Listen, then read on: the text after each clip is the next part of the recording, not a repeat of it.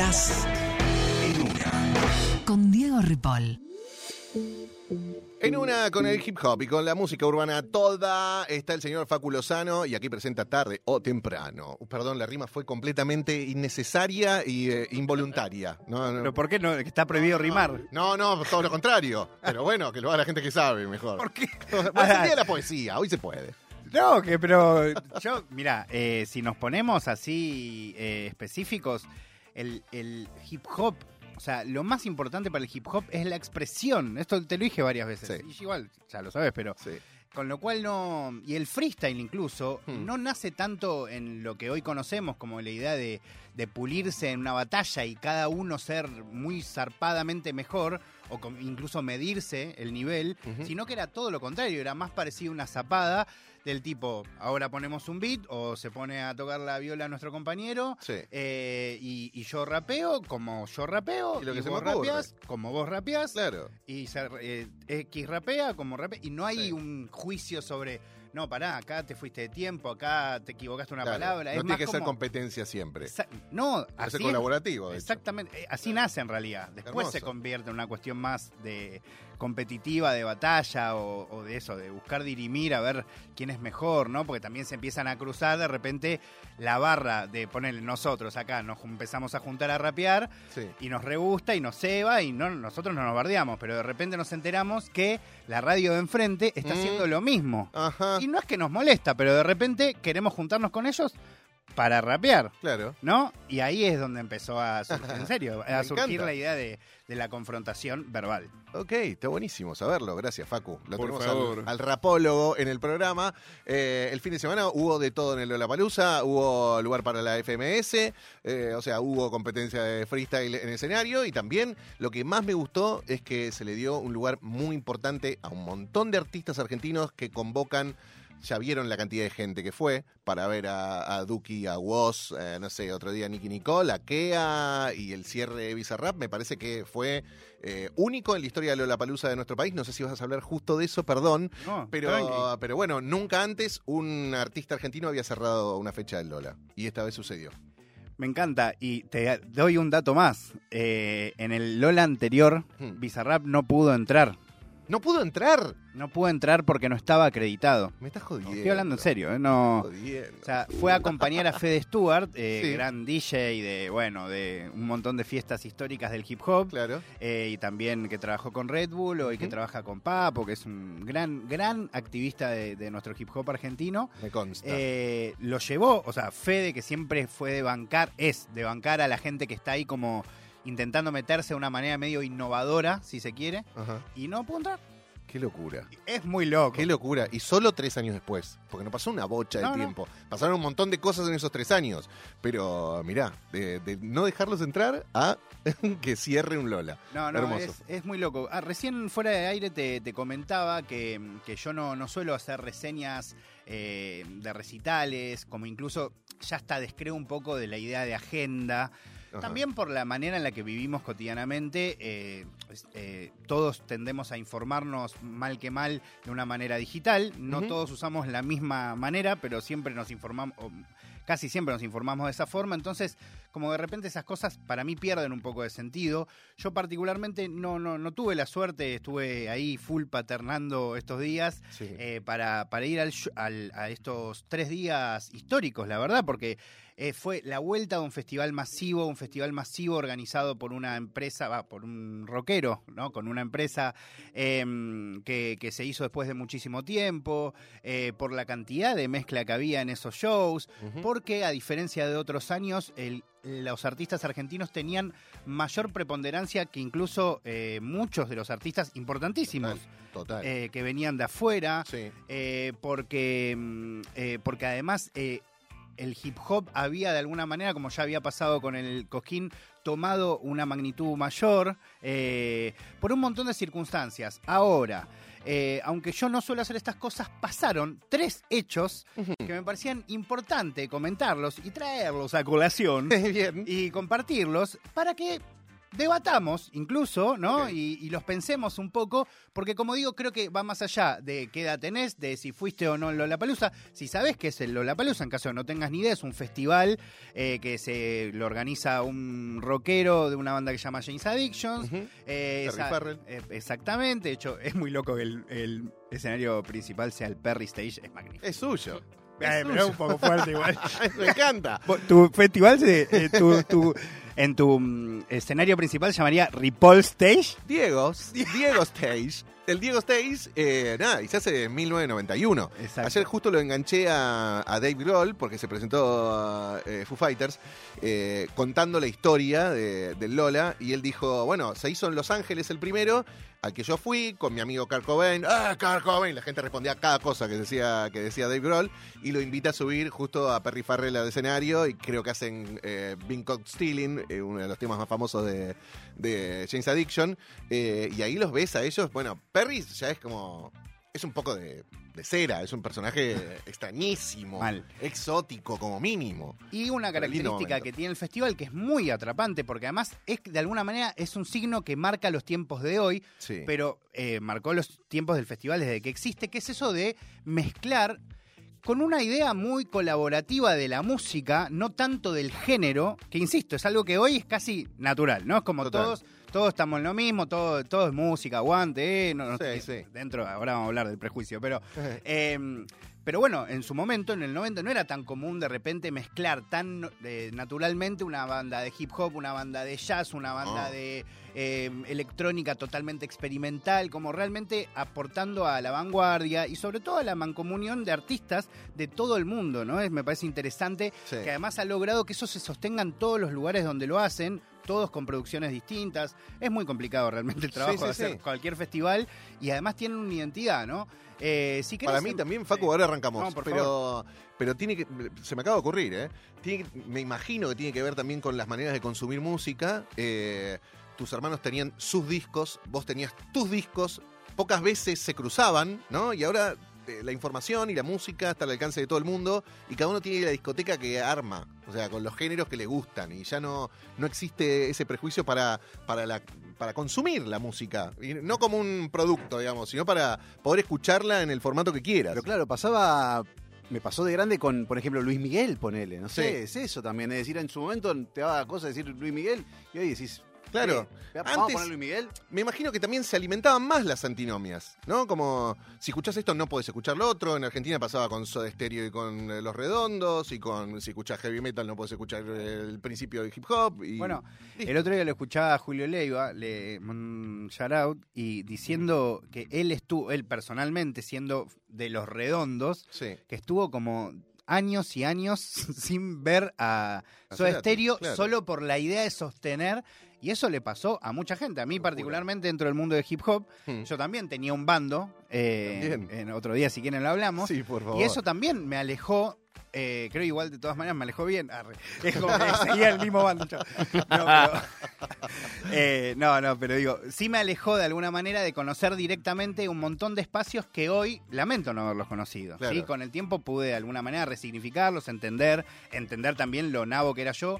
Pero eso creo que nos pasó a muchos y lamentablemente sigue sucediendo, pero por suerte menos. Sí, Yo sí. creo que, que ese, perdón, ¿eh? Sí, perdón, Diego. Para mí es el bullying en, en general que está decayendo, gracias a Dios, Puede ser. y puede es ser. lo que nos lleva a formar un, un bando o el otro. O sea, Sí. el bullying, el miedo a que te se burlen por porque te gusta tal música o tal Sí, sí, otra. sí. ¿Sabes qué? Le escuchaba también La a. agresión implícita, ¿no? Claro. Que Total. tan del- El tan passive aggressive. tan chota, Sí, ¿no? eh, escuchaba a María Becerra eh, decir cómo las chicas se están juntando ahora en la escena y que no hay demasiado problema entre ella y Emilia o Tini, lo que sea. Tini y. Lali, ¿te acordás? Fue como el único, el- las únicas de Claro. la escena del pop, quizá que separaron porque tenía que haber, viste, dos bandos, dos series distintas.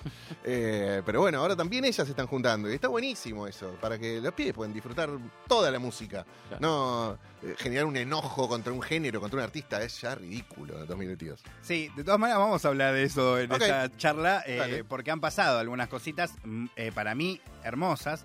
Eh, algunas que incluso yo siento que en las charlas que hemos tenido desde el año pasado las vamos a ver un poco reflejadas en algo que les voy a compartir, que ya saben que pasó. Igual no es que les voy a traer cosas que no saben que sucedieron, pero sí se las voy a destacar eh, con alguna eh, con esto, con alguna idea específica. Lo que voy a hacer ahora, particularmente, es compartirles lo que sería el debut a nivel masivo de una de las estrellas de la actualidad, una estrella para nuestro país y a nivel latinoamericano, y que además yo creo que vamos a saber cada vez más de él.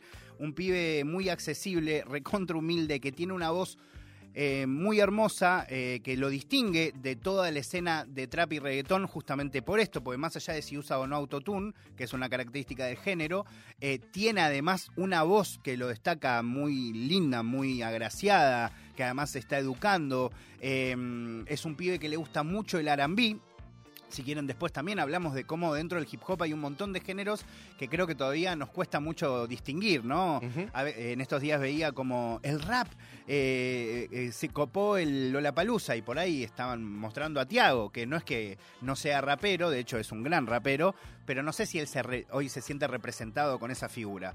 Tiago PZK es la persona de las que les hablo, este chico que tiene 20 años y que hizo colaboraciones con Visa, con María Becerra, eh, que, realmente es enorme la carrera que tiene por delante em, y que es, junto con María Becerra, por ejemplo, y otros artistas, de los que creció mucho en cuarentena, o elegante, eh, y no tuvo eh, la suerte, creo que Tiago es de los pocos, ¿no?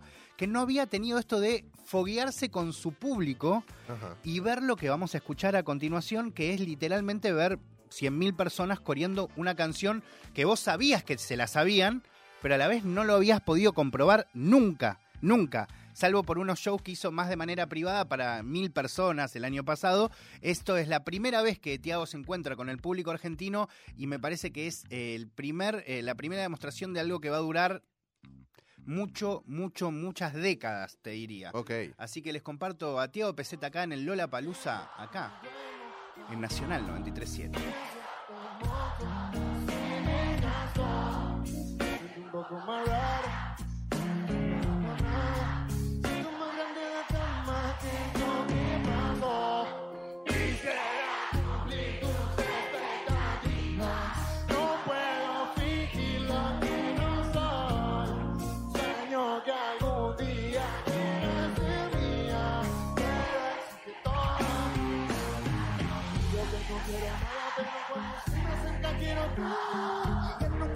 Lastimarme, chocar dos veces el mismo paredón.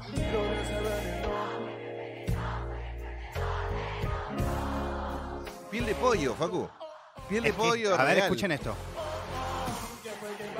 No se puede creer, pero lo digo en serio.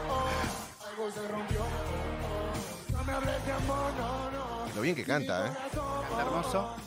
Eh, Canta realmente hermoso, eh, pero como digo, no había surgido todavía en el hip hop una figura hombre eh, con estas características eh, tan pop, ¿no? ¿no? Como que puede ser tan vendible, tan familiar.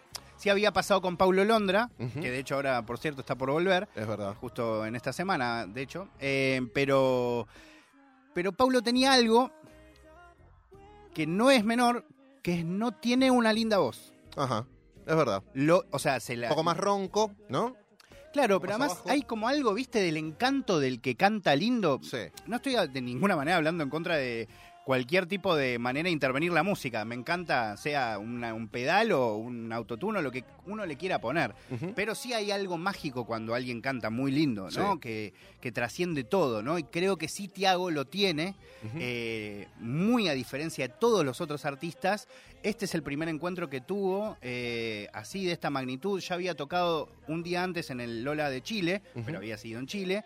Y bueno, les quería compartir esto porque a mí también me pareció muy zarpado eh, cómo eso, no sé cuánta gente estaba coreando, pero claramente se escuchaba mucho más que el artista y además cantaba muy lindo todas las personas. Sí, sí, y a diferencia de lo que puede pasar con eh, otros artistas, otros ídolos pop, que las chicas y los chicos explotan en gritos, acá están coreando cada verso.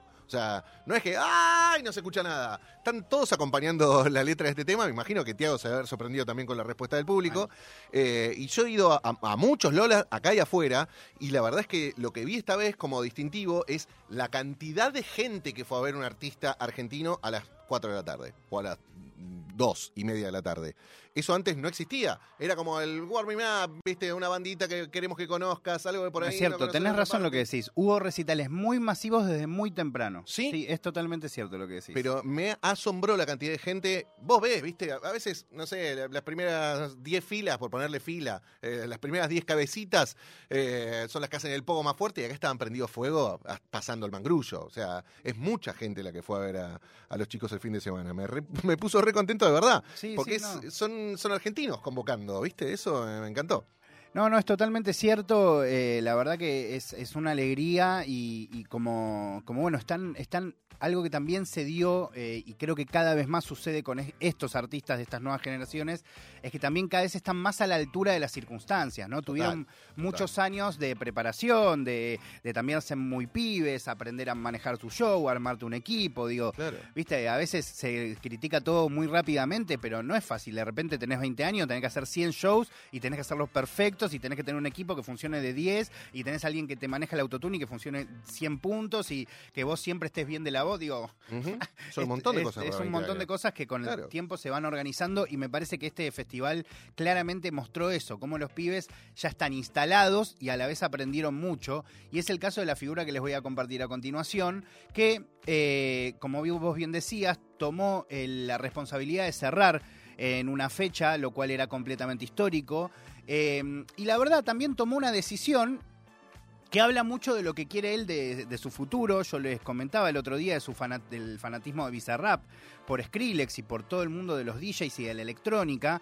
Y claramente lo que quedó claro el otro día es que Visa quiere ser DJ mucho más que lo que quiere hacer Sessions. No significa que vas a dejar de hacer Sessions No, no, pero sí tiene muchas más ganas de ser DJ que productor. Eh, él siempre se fue su sueño eh, y podría haber hecho literalmente el show que quisiera, porque es Bizarrap y le dieron a cerrar el Lola. O sea, podría haberle dicho al señor Farrell, señor, ¿me puede eh, eh, dar toda la plata para traer a Eladio Carrión, a Nati Peluso, a no sé qué, y que vengan acá a tocar conmigo? Bueno, le hubiesen dicho, porque es Bizarrap. Sí. Quiero que venga Residente, aunque mañana toque en México. Bueno. Quiero que venga J Balvin a contestarle. Bueno, le hubiesen dicho. Bueno, él podría haber hecho todo eso, decidió no hacerlo, tomar eh, su lugar de DJ, ¿no? no casi no compartir con otros artistas, no hacer featurings, mezclar música y por si fuera poco, y me parece increíble que todavía gente no lo vea como algo eh, valorable, eh, utilizar el lugar que tenía para la generación que tiene hoy y la, toda la enorme cantidad de personas que estaban ahí para escucharlo a Bizarrap, eh, para rendir un tributo a quizás el ritual más importante de la historia, que no sabemos si se va a volver a repetir, eh, ojalá que se vuelva a repetir, y recrearlo desde un lugar que es completamente fuera de contexto. Sí. Y para mí ahí es donde radica la magia, ¿no? Eh, estoy hablando de armar el podo de Jijiji, no en el recital del Indio Solar y los fundamentalistas del aire acondicionado, sino en el medio de Lollapalooza en un show de Bizarrap. Claro. ¿Por qué decía hace un rato que siento que tiene mucho que ver con nuestras charlas en estos tiempos? Porque yo hace un montón que te digo, y- e incluso también lo he hablado en otros programas, de cómo creo que estos pibes también van a ayudar a cómo el, el rock vuelva a tomar su lugar. De hecho, he hablado acá con uno de nuestros compañeros de cómo, eh, de cómo de T. Bilardo, por ejemplo, le interesa muchísimo. De hecho, me acuerdo puntual el momento en el que dije, ¿vos de qué querés ser parte? Cuando lo entrevisté en DEM, otro programa en el que trabajaba en el futuro. Y él no me dijo de la cumbia 420, el RKT, del trap, del reggaetón. Me dijo, yo quiero ser parte de la vuelta del rock and roll. Mirá, ¿Entendés? mirá. Entonces, y eso le pasa mucho a estos pibes Ok. por su fanatismo, por su conexión y a veces también por su respeto. También. Por su respeto, real respeto a lo que es la historia de su música. Sí. Y esto es lo que pasó con Bizarrap, Gaspar Venegas, miembro de los fundamentalistas del aire acondicionado, haciendo jijiji en un contexto alocado, ¿no? Me imagino muchos ricoteros y muchos diciendo, voy a saltar esto por primera vez en mi vida, ¿no? A ver, lo compartí.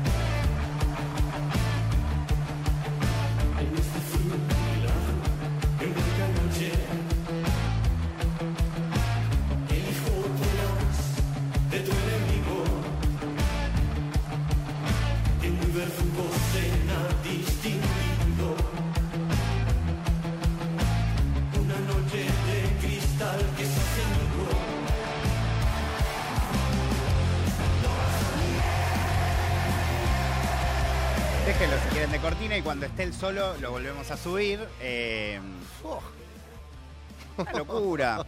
Yo no sé qué opinan. Eh, hoy además cuando co- le compartí a Juan, eh, que le agradezco siempre a los chicos cómo me ayudan con, con la data que quiero bajar y todo, eh, que iba a hacer este tema o que iba a hablar de esto, me dijo que había habido una discusión en Twitter y todo, lo que yo como no uso Twitter a veces, a veces me entero y a veces no. En este caso no me enteré, de todas maneras me imaginaba Sí. que no iba a ser gratuito usar jijiji de los redondos y que no se enojara otra persona.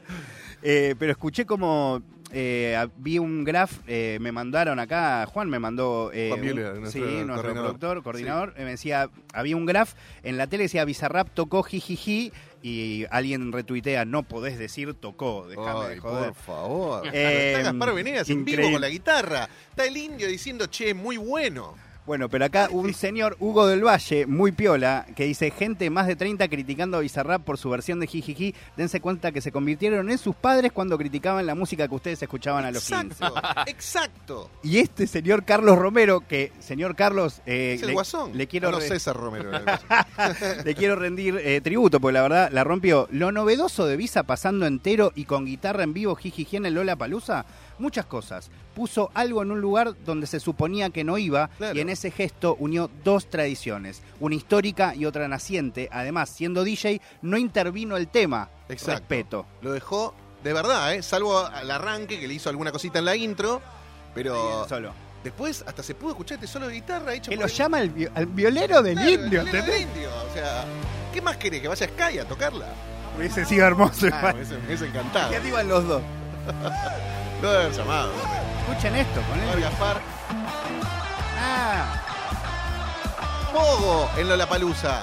Pogo. juego con los redondos. Pogo con un DJ. que lo ha- es Bizarrap el que está poniendo la canción. No tiene sentido. Sí, ¿cómo que no? Esto también, es- digo, hay, también hay que... También creo que tiene que ver mucho con las fiestas, con la breche, viste que esta idea de Claro. mezclamos literalmente lo que queremos escuchar. Bueno, ¿Sabes que yo lo decía al arranque del programa también, Facu? Esto de en el Lola, lo que siempre se ve son artistas haciendo covers de otros músicos, ¿no? De otras músicas. Eh, bueno, acá ni hablar lo que sucedió. Hace poco vino Javier Zucker, un DJ que siempre jugó con la electrónica y el rock and roll. Me consta haber estado en madrugadas de Pachá, escuchando a Nirvana o Guns N' Roses a las 5 de la mañana al lado del río. Y no es que nadie decía, che, no, paren, esta es la casa de la electrónica, del house y el techno. No, boludo, está buenísimo lo que estaba haciendo Zucker, estaban todos prendidos a fuego por la sustancia que sea, pero también por lo que estaba sucediendo con la música, que era lo que realmente te movía las emociones.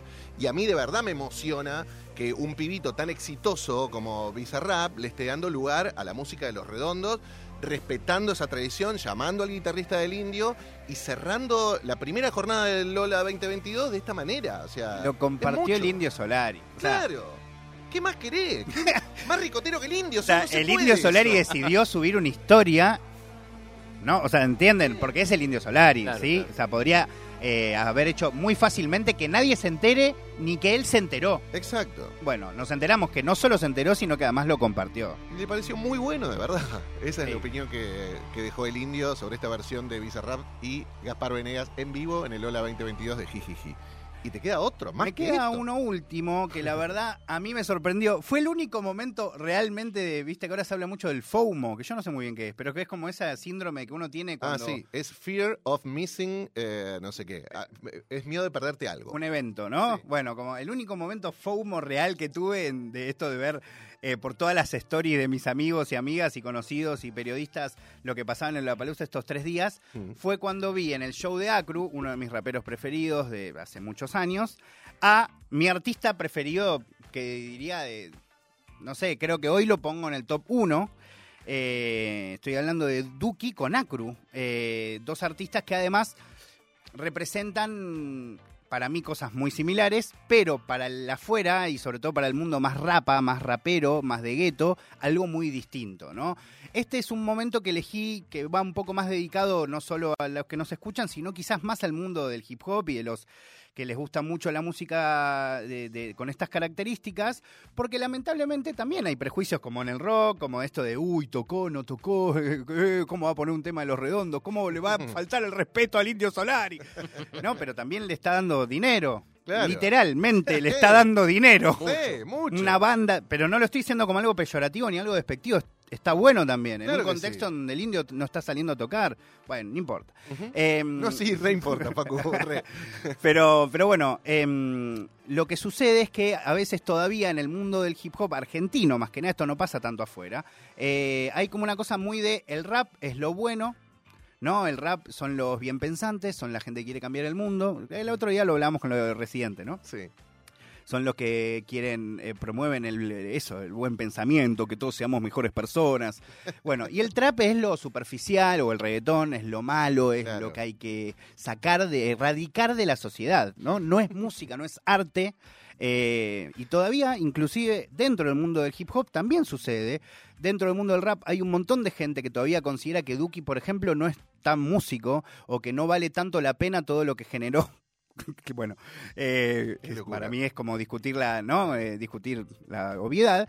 Eh, pero bueno, lejos de lo que pasa con el mundo por fuera o lo que opina la gente o ese, sub- ese sub- prejuicio que hay a veces totalmente absurdo, que no sé muy bien a qué responde, Acru en su show convocó, después de mucho tiempo, no se, no se, no se cruzaban haciendo freestyle desde el quinto escalón, o sea, casi cinco años más o no, tres años, cuatro años, eh, hicieron un freestyle, cosa que tampoco es algo que Duki hace habitualmente, y de alguna manera marca esta reconexión, para mí interesantísima, eh, entre el rap y el trap, o el rap y el reggaetón, o como quieran llamarlo, o lo que es un poco más under eh, y teóricamente mítico, eh, ¿no? Y muy importante, y lo que teóricamente es más superficial y más industrial.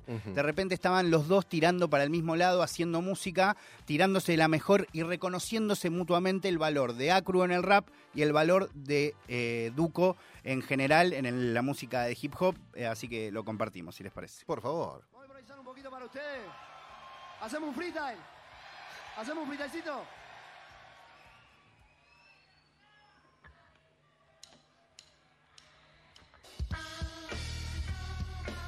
Pero quiero la mano arriba de todo el mundo, loco. De todo el que quiera un freestyle, loco. La mano arriba, loco, vengo con Haze. La mano arriba, guacho, vengo con Haze. La mano arriba, negro, vengo con Haze. La mano arriba, loco, la mano arriba. La mano arriba, mami, de todo el Lola. Duco de nuevo, Duco, Duco. controla. Vengo con el Acru, ya dejé la Facu. Tengo la carrera hecha sola. Tengo a mi gente saltando bien. Duco lo hace, sube el nivel. Digan quiénes son, sabemos quiénes somos. Los tipos muy locos que tienen dos polos. Mami, controlo si suena ese bajo. Ellos saben, Duco no busca atajo. Papi, lo mío es vida y es trabajo. Por eso llegamos de arriba hasta abajo. Y te quiero una mano arriba, arriba, arriba. Duco motherfucker tiene la raya de. Hijo de puta está rapeando para cambiar la liga. Y le encanta el amor que le da Argentina. Wow, ey, suena más mejor.